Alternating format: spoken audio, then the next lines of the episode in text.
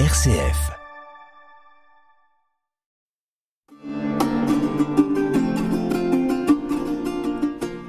Chers auditeurs de RCF Poitou, bonjour. Vous êtes à l'écoute de l'émission Formation théologique. Une émission proposée par le Centre théologique et le pôle formation du diocèse de Poitiers, et animée par Marie-Catherine Simon. Chers auditeurs, euh, bonjour. Bonjour André. Bonjour Marie-Catherine, euh, bonjour aux personnes qui nous écoutent. Je suis très, très heureuse de vous retrouver pour notre rendez-vous mensuel autour de, de Dièse, qui, qui chante un demi-ton au-dessus du bruit du fond médiatique. Et hum, ce bruit de fond médiatique est quand même très, très fort en ce moment, je trouve. Oui. Ouais, nos, nos situations euh, sont, sont assez terribles puisque nous sommes toujours dans la guerre, euh, Oui, hein, dans oui. la guerre euh, entre euh, à l'est, hein, entre l'Ukraine et la Russie, et puis le, le- la Palestine, Israël. Et dans votre dièse de ce mois-ci, vous parlez de que la guerre repose sur une inversion des, des valeurs. Qu'est- Qu'est-ce que vous entendez par là, André? Oui, euh, ce, ce qui est caractéristique sans doute de la guerre et euh, je crois aussi y compris des, des mots que l'on- emploie, Mot MOTS. MOTS, ex- exactement, euh, tout à fait, c'est que euh, nous sommes sous le registre de, de mettre à mort et on va parfois se glorifier du, du nombre de morts que l'on va, euh, que l'on va provoquer et, euh, et la destruction. Et euh, voilà, donc euh, plutôt que servir la vie, que prendre soin de la vie et de la vie la plus fragile, et notamment dans ces conflits, tout particulièrement en, euh, actuellement à Gaza, il y a de nombreux enfants qui sont parmi les, les victimes. Et donc, c'est l'inverse de euh, ce que l'on attend euh, d'une vie humaine. Une vie humaine, c'est servir justement la vie et prendre soin de la vie dans ce qu'elle a de plus, de plus fragile. D'ailleurs, et nous l'avions déjà évoqué, parfois les militaires sont parmi les plus conscients de cela. hein. Ils savent bien les malheurs que cela provoque. Et donc, euh, il ne s'agit pas de, euh, de mettre en cause euh, telle ou telle personne, mais de décisions qui sont prises et de décisions politiques. Là aussi, il faut ramener le, le, problème au niveau où il est. Ce sont bien des problèmes politiques qui vont faire que, euh, pour des raisons souvent d'emprise sur les autres, c'est particulièrement caractéristique dans le, dans le conflit de, la Russe, de la Russie vis-à-vis de l'Ukraine, c'est euh, euh, s'imposer par la puissance destructrice. Voilà, et donc ce qui est important, c'est euh, de se dire, mais qu'est-ce qui tient, qu'est-ce qui vaut vraiment? Et là, pour des, pour des croyants, pour des chrétiens, nous retrouvons la grande sève biblique, où justement la thématique, c'est choisis la vie et non la mort. Choisis la vie et non la mort. Il ne s'agit pas d'un petit choix individuel, personnel, c'est euh, les choix qui ont un impact euh, sur, la, vie commune également. Comment être serviteur de la vie et non pas semeur de mort. Si, on suit euh, votre, raisonnement, est-ce que cela veut dire que finalement les personnes qui sont victimes des conflits, en particulier les enfants comme vous le soulignez, euh, deviennent des personnes euh, transparentes parce que pour euh, arriver finalement à choisir la mort plutôt que la vie, puisque dans la guerre qui, qui est faite et les soldats sont obligés finalement d'obéir à leurs généraux, etc., est-ce qu'on ne se trouve pas finalement face à une situation où les, les personnes qui doivent faire la guerre sont face à des gens qu'ils ne voient plus et eux-mêmes, euh, est-ce qu'ils ne peuvent pas être euh, finalement écartelés entre leur conscience propre et leur métier? Alors, euh, vous, vous prenez le bon côté des choses, là. Et de fait, hein, on n'a pas à se mettre à la place de la conscience des, personnes en cause, mais ce qu'il faut dire, c'est pire que une absence de perspective. Il y a souvent en arrière-fond une déshumanisation de l'autre.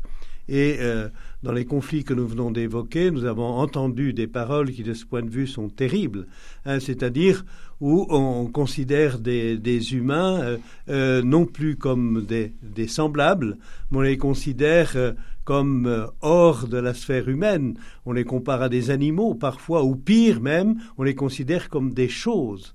Et il y a une manière, une, une comptabilité sinistre et tragique qui justement considère les victimes non plus comme des victimes, mais comme des choses que l'on a exclues, que l'on a mises de côté. Et c'est là donc où, euh, euh, dans euh, les actes de guerre et dans les, discours liés à la guerre, nous sommes profondément sur la déshumanisation. Nous sommes dans la déshumanisation. Et c'est là où il faut être très vigilant. Est-ce que le, le vocabulaire guerrier qui est employé ne, ne contribue pas finalement à augmenter cette, déshumanisation pardon, euh, et, finalement rendre l'autre euh, absent. Euh, oui, pire qu'absent, c'est-à-dire c'est lui dénier sa qualité humaine hein. et, c'est lui affubler. C'est même pas dire il n'existe pas, c'est lui, lui affubler ce qu'il n'est pas, le considérer pour ce qu'il n'est pas, oubliant la dignité. Et là, nous avons donc un, ressort profond, puisque les valeurs, si on évoque des valeurs communes, nous avons la Déclaration universelle des, droits humains de 1948 qui euh, met l'accent sur la dignité humaine. Et là encore, euh, cette déclaration n'est pas euh, née par hasard, c'est-à-dire c'est en réaction contre les atrocités de la Deuxième Guerre mondiale, où euh, nous avons des exemples trop nombreux, malheureusement, du déni justement de la dignité humaine. Est-ce que justement dans ce déni, est-ce que finalement il n'y a pas de remède possible? Parce que il y a eu des, des, des comment des situations atroces pendant la Deuxième Guerre mondiale qui ont frappé tous les esprits. Et euh, euh, le pape Paul VI a dit plus jamais la guerre euh, à Assise, euh, mais finalement c'était un vœu pieux. alors je reviens, ce qui me permet aussi de faire une correction, c'est Paul VI, et malheureusement pour ceux qui auraient lu Dièse écrit, il y a une erreur de, de date. C'est Paul VI à l'ONU le 4 octobre 1965. Et donc, vœu pieux, non, c'est plus fort que cela. Alors souvent ce que l'on distingue, hein, c'est euh, une parole éthique et notamment une parole euh, d'Église, notamment une parole des papes, peut se situer à trois niveaux. Il y a tout d'abord le niveau prophétique. Et puis, il y a le niveau qu'on peut nommer sapientiel, qui, qui, a trait à la sagesse. Et puis, il y a le niveau pratique. Et euh, euh, le plus souvent, justement, euh, les autorités morales, comme l'on dit, vont se situer d'abord d'un point de vue prophétique. Parce que vous pensez sans doute qu'il ne suffit pas de proclamer solennellement plus jamais la guerre pour que tous les conflits euh, s'arrêtent comme par enchantement. Mais il me semble important qu'au cœur de notre humanité, il y ait des voix qui s'élèvent pour dire non, la guerre n'est pas une situation normale, ce n'est pas la situation habituelle, et il y a d'ailleurs des manières de euh, définir la politique que je conteste qui vont dire que la politique, c'est faire la guerre par d'autres moyens. Euh, et là, c'est une confusion, une confusion profonde, justement, le rôle du politique étant d'éviter, d'organiser, d'organiser la vie commune, y compris dans les relations internationales, euh, au, lieu de, au lieu de se faire la guerre.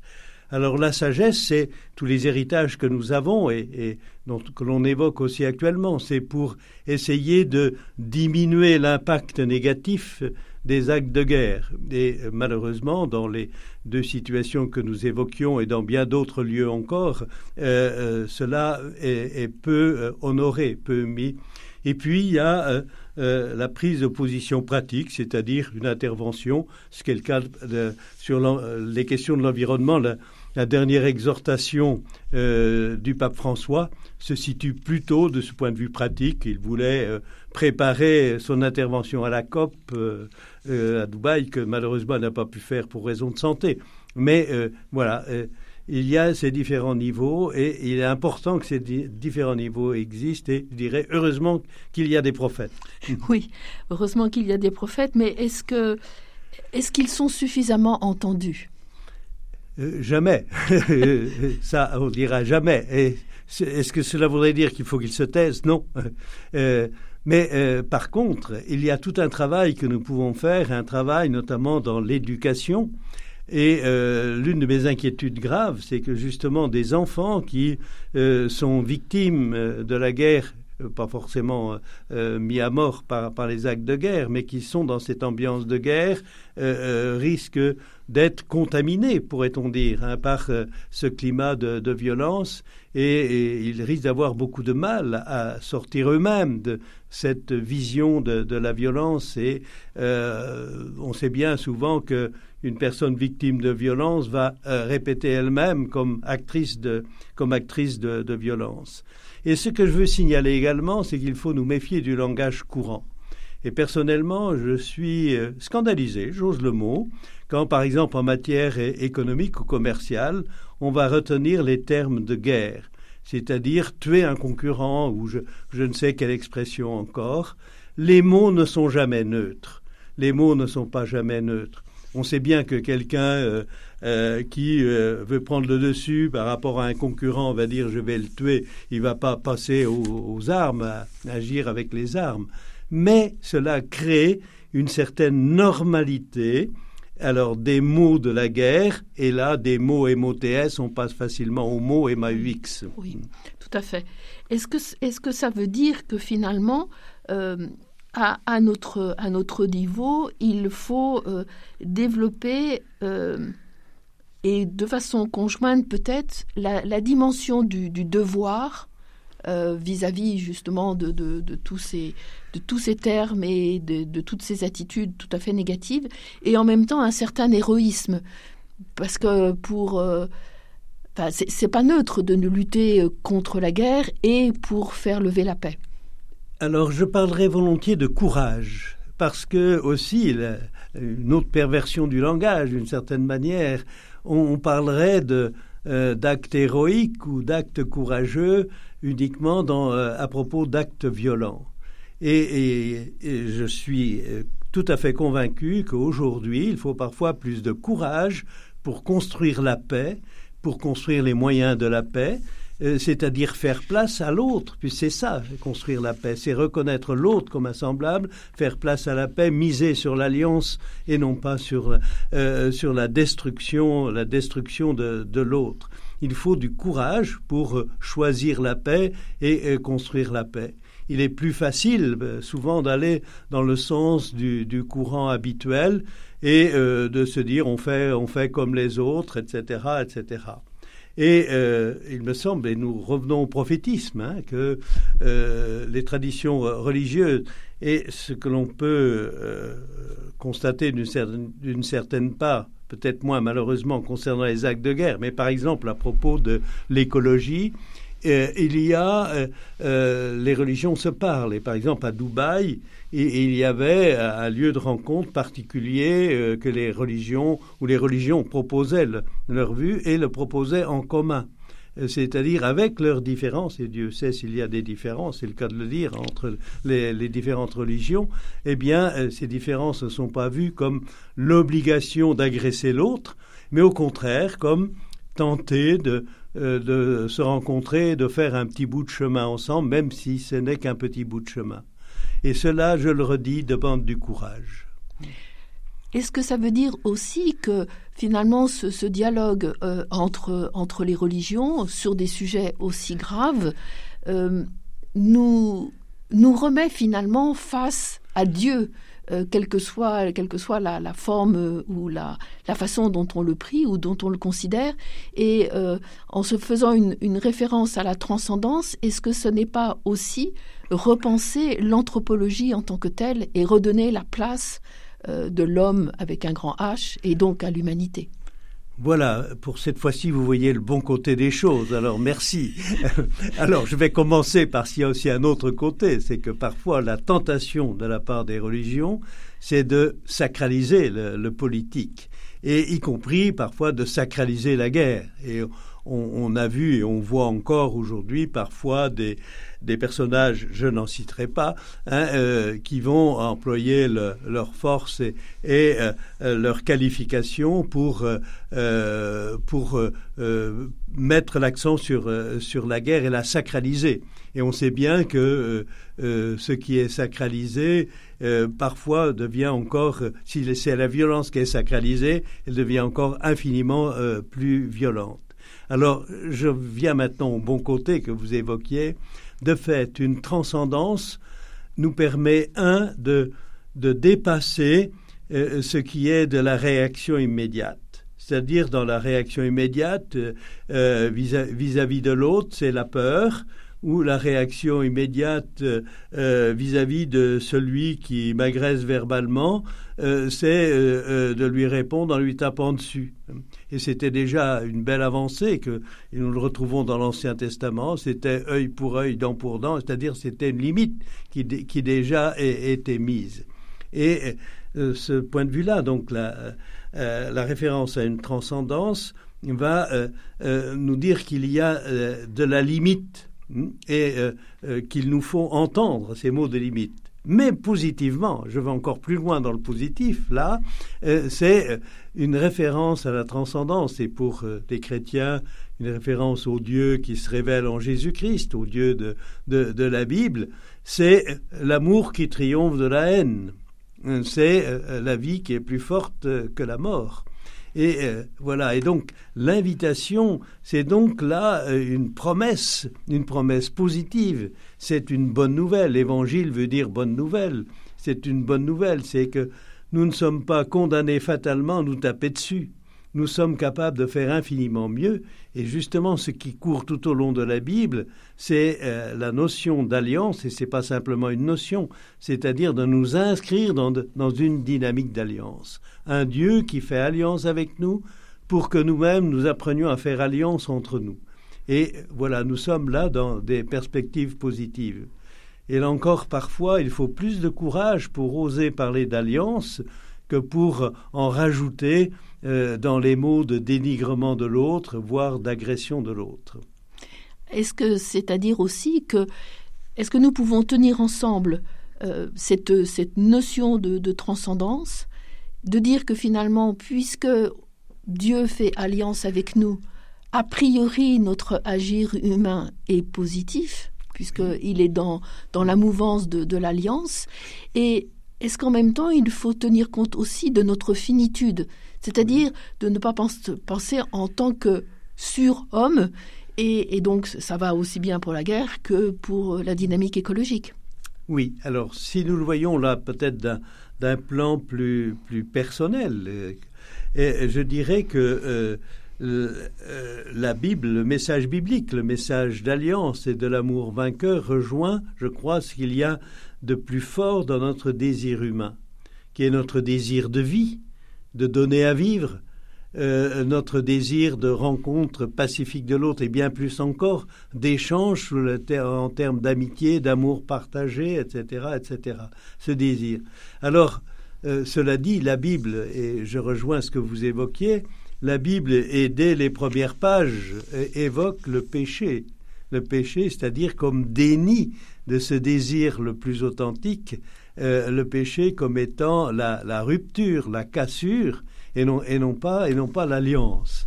C'est-à-dire qu'il euh, y aura toujours, euh, y compris par rapport à soi-même, toujours une certaine victoire à acquérir, une victoire sur nos tendances et tentations à détruire l'autre. Et nous l'avons déjà évoqué à de nombreuses reprises, euh, l'histoire de deux frères au, tout début et l'un euh, tue l'autre, le met, le met à mort. Donc ce n'est jamais gagné.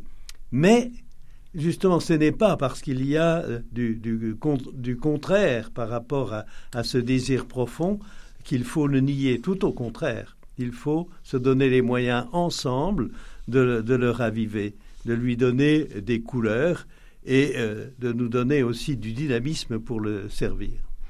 Alors justement, cette couleur et ce dynamisme que, l'on a euh, à l'intérieur de, nous, si on veut bien le laisser germer, euh, est-ce que finalement c'est pas ce qui pousse euh, tous les, toutes les hommes, tous les hommes et les femmes à rentrer dans un mouvement de, solidarité et, d'aide à l'autre dans les situations les plus graves? Tout à fait, tout à fait. Et là, justement, nous ne voyons qu'une face négative de notre humanité si nous le considérons uniquement en ce qui concerne les, manquements, les agressions, etc. C'est-à-dire qu'on on, peut et on doit se réjouir hein, de euh, tout ce qu'il y a de positif qui est fait, et notamment ce que vous évoquez, le, désir et la volonté active de euh, servir la vie, notamment chez les plus fragiles, de prendre soin. Et nous retrouvons la, la notion de, prendre soin, se rappelant que la fragilité est, liée à toute vie. Hein, euh, la, vie, la vie humaine a commencé, et nous savons que ce qui caractérise le petit homme, le petit enfant, c'est d'être particulièrement fragile. Il ne veut pas être autosuffisant. Et euh, quand les chrétiens célèbrent la fête de Noël, il se rappelle que euh, celui qu'il reconnaît et confesse comme le Fils de Dieu était un petit enfant tout dépendant. Il n'a pu survivre que grâce aux soins qui lui ont été accordés. Et euh, nous-mêmes, nous sommes, nous avons besoin que l'on prenne soin de nous. Et à mon âge, ce sera plutôt euh, maintenant prendre soin comme d'un vieillard, hein, mais que nous sommes aussi capables de prendre soin les uns des autres c'est-à-dire toujours sous le mode de cet échange. Et c'est ce qui fait la beauté et la bonté de la vie, c'est que nous sommes capables de prendre soin les uns des autres et euh, d'y trouver le meilleur, d'y trouver de la joie dans la rencontre et dans le prendre soin. Et ce que l'on peut remarquer, c'est que souvent, les personnes qui elles-mêmes euh, euh, prennent de leur temps comme bénévoles, etc., de nos autres, sont des personnes qui semblent souvent bien épanouies. Voilà, c'est-à-dire le fait de sortir de, leur petit ego pour euh, prendre soin d'autres euh, leur permet elles-mêmes, ces personnes, de, grandir en humanité et de trouver quelques, quelques joies dans, la vie de tous les jours. Et ça donne envie de se lever le matin. Quoi. Hmm. Oui, de toute façon, quand on s'oublie soi-même pour, pour aller vers l'autre, on, va toujours mieux, parce qu'on ne fait pas de nombrilisme. Oui, oui, oui, et c'est une chance d'enrichissement de rencontrer l'autre. Il n'y a rien de plus triste que de se replier sur soi-même. Et parfois, certains, pour différentes raisons, ont du mal justement à sortir, à sortir d'eux-mêmes. Mais euh, euh, l'ouverture à l'autre, euh, nous allons rendre service à l'autre. Mais en même temps, nous allons trouver un dynamisme de vie qui nous permet nous-mêmes d'avancer. Il y a eu le, pape donc n'a pas pu aller à, la COP 28 à, à Dubaï, mais il, y a eu quand même un événement, enfin tout au moins une, mise en scène dans, cette COP 28 parce qu'il y avait un pavillon de la paix. Est-ce que c'est nouveau et quel signe ça peut renvoyer au monde d'y avoir qu'il y ait eu un pavillon de la paix?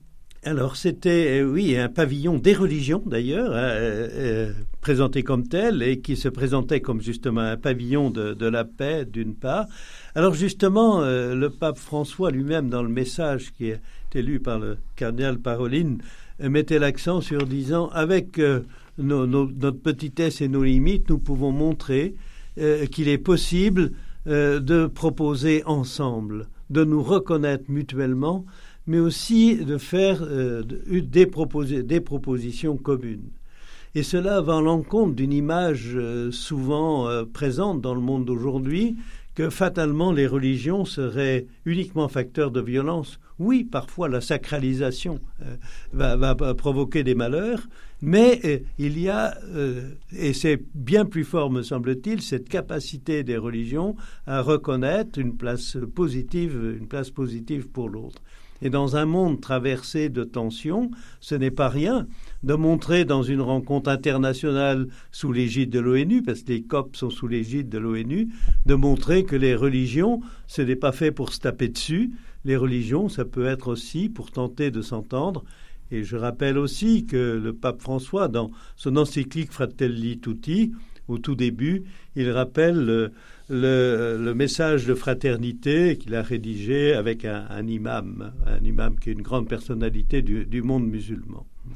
Est-ce qu'on peut dire que finalement, en, plus de, la transcendance qu'on a évoquée tout à l'heure, euh, à la racine de toutes les religions, il y a le sentiment d'amour avec un grand A, pas, quelque chose de, dévoyé, et, qui donne ce, sentiment d'amour, qui donne finalement ce lien euh, à toute l'humanité, et qui serait euh, propice à, la civilisation de la vie plutôt qu'à la civilisation de la mort. Tout à fait, tout à fait, tout à fait. Alors, vous évoquez ce thème d'amour qui va prendre des, des expressions et des formes différentes selon les traditions religieuses, mais euh, de fait, hein, les, les, religions tout de même mettent en avant ce que nous portons de plus authentique et de plus vrai dans, nos existences, ce que j'évoquais, ce, désir de, de, vivre et de servir la vie et d'aimer, alors cela dit, c'est que les religions ont aussi le poids de l'histoire. Et, euh, et là encore, il ne s'agit pas de se boucher les yeux en disant euh, ça y est, nous sommes les champions, etc., euh, etc.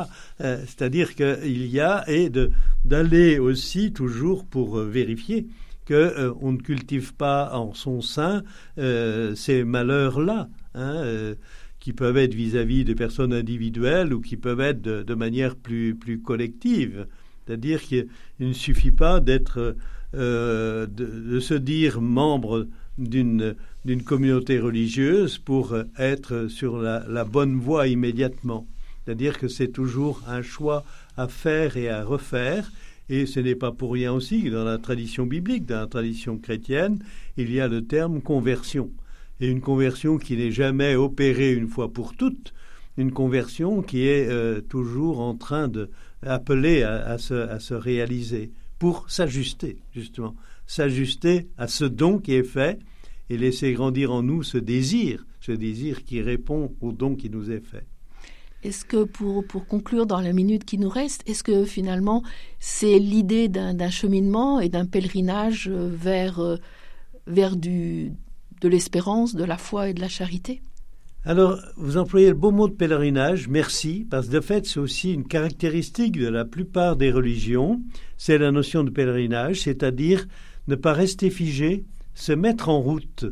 Et le pèlerinage, c'est s'exposer à faire des rencontres, hein, euh, euh, espérer avoir la rencontre de l'autre, du Dieu, etc., etc., dans la marche que l'on fait, mais qui forcément va aussi être tissé euh, d'autres rencontres. Alors oui, pèlerins, nous sommes pèlerins, et se rappeler mutuellement que nous sommes pèlerins. Mais il ne faut pas oublier la boussole, hein, sinon nous risquerions d'errer. Alors reprenons notre boussole et marchons ensemble. Merci beaucoup André et au mois prochain. Merci Marie-Catherine, au mois prochain.